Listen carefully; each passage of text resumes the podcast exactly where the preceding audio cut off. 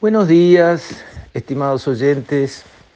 Quisiera referirme hoy a un libro de reciente publicación llamado Del freno al impulso, cuyo autor es Ricardo Pascale, conocido entre los amigos por el Tano Pascale, que, digamos, fue un gran profesor eh, de finanzas especialmente, ha sido profesor de generación tras generación de economistas, fue dos veces presidente del Banco Central del Uruguay, en algunos momentos muy difíciles de la historia económica del país, y se dedicó, luego de llegar a posiciones tan encumbradas, al arte.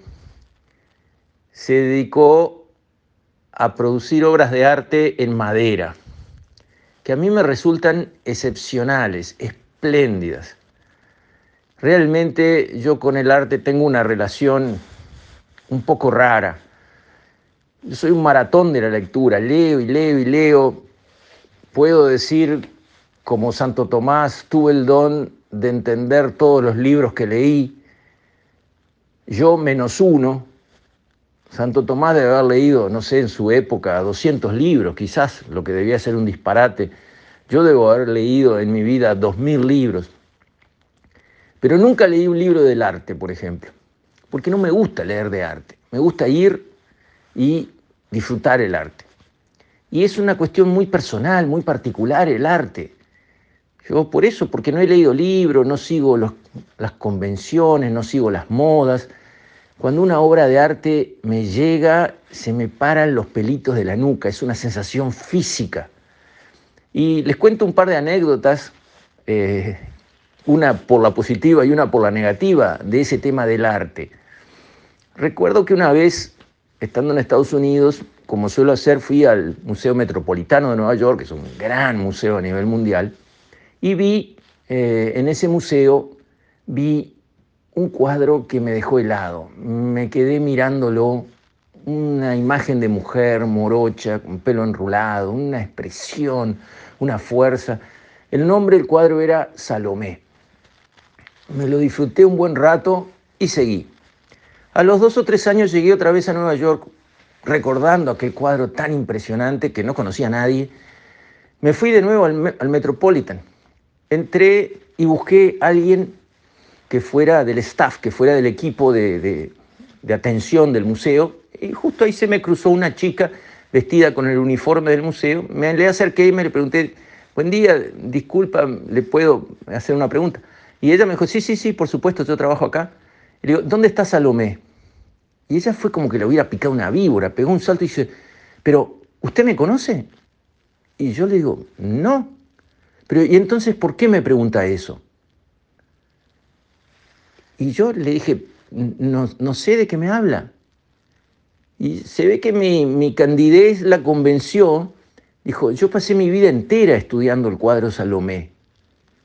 Bueno, Bárbaro. Ahí me agarró del brazo, gesto poco común en las norteamericanas, que son más bien de cuidar su, su metro alrededor como terreno inviolable, y me llevó por los pasillos, vaya a saber este, a dónde, no recuerdo, y me puso frente a Salomé y me dio una clase espectacular de la historia de ese cuadro, lo que era, etcétera, etcétera.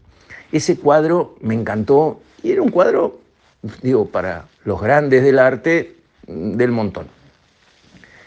Otra vez me tocó ir al MoMA, al Museum del Modern Art, al Museo de Arte Moderno de Nueva York, donde vi algunas cosas que casi casi que me hicieron calentar. Por ejemplo, una mesa de ping-pong con las dos paletas apoyadas y una pelotita abajo de una. Y se supone que uno se tiene que caer de traste porque eso es una expresión de arte sublime. Pero lo que más me llamó la atención y casi me llevó a la risa es que en un rincón había puesto en el suelo un water. No, no, no, el mismo water que usted tiene en su baño, ese water, ahí, pum, puesto en el suelo.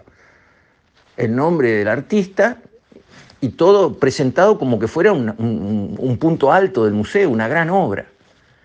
Justo después me tocó conversar con Susana Gramón, la mamá de Charlie Beck, mi íntimo amigo del Liceo Francés de toda la vida. Este, Susana Gramón, hermana del muy conocido Toto Gramón en el sector agropecuario que ella, digamos, mientras estuvo en eh, Washington, acompañando a su marido como embajador uruguayo en los Estados Unidos, Alejandro Beck Villegas, se hizo eh, experta, digamos, este, guía de museo de arte, lo cual es una carrera, todo, todo honorario, una carrera este, dificilísima. Entonces le comento a Susana, pero vos sabés lo que vi, yo no puedo creer, casi me tiro al suelo a darme 40 vueltas para reírme. Vi un water en el MoMA que parece que era una obra de aquellas que hay que caerse de traste. Me dicen, Luis, estás loco. Eso es la obra de fulano de tal, ha roto los paradigmas, es lo más famoso del siglo XX, ¿cómo vas a hablar así? No, no, eso es una cosa espectacular, es un, hito del arte moderno. Y yo la miraba y me parecía que me hablaba en japonés, porque yo seguía viendo un water, no me movía nada. Bueno, esa relación mía con el arte encuentra en las obras de Pascal, eh, digamos, la buena reacción realmente es un, es un artista en la madera destacadísimo y cada obra de arte hace que uno se la quede disfrutando, mirándola y se pare frente a todas las demás ante la obra de él. Y si alguna vez van a una exposición donde hay obras de arte y ven una obra en madera, miren alrededor si no hay un señor canoso que porta bigote y una gran sonrisa. Ese es el Tano Pascal acérquense a saludarlo. Pero ahora no, no era por hablar de arte era por hablar de este libro que acabo de publicar, Del freno al impulso. Es un libro que cuenta con palabras sencillas, sí, en, los anexos atrás tienen los modelos matemáticos, porque él es un gran profesor, pero en el texto es una obra que presenta en frases sencillas que cualquiera puede entender con solo saber leer y tener, digamos, una cabeza medianamente que funcione, leer la historia económica de qué nos pasó como país, como economía, cuándo nos fue bien, cuándo nos fue mal, por qué nos fue bien, por qué nos fue mal, qué falló, dónde estuvieron los problemas, cuáles son las soluciones.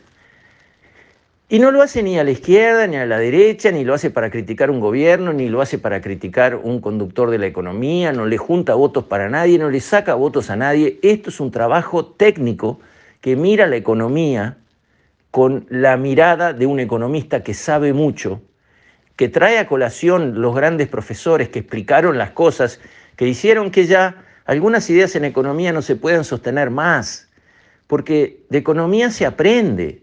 Hemos aprendido mucho y seguimos aprendiendo. Aprender quiere decir, sabemos lo que está bien y lo que está mal en muchos temas, en otros todavía no, tenemos dudas. Pero en algunos temas, lo que está mal, ya lo entendimos, lo demostramos, lo comprobamos, no lo podemos repetir.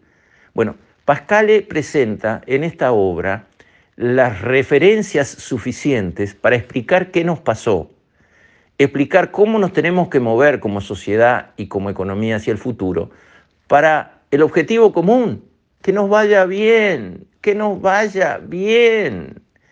Y no nos está yendo bien.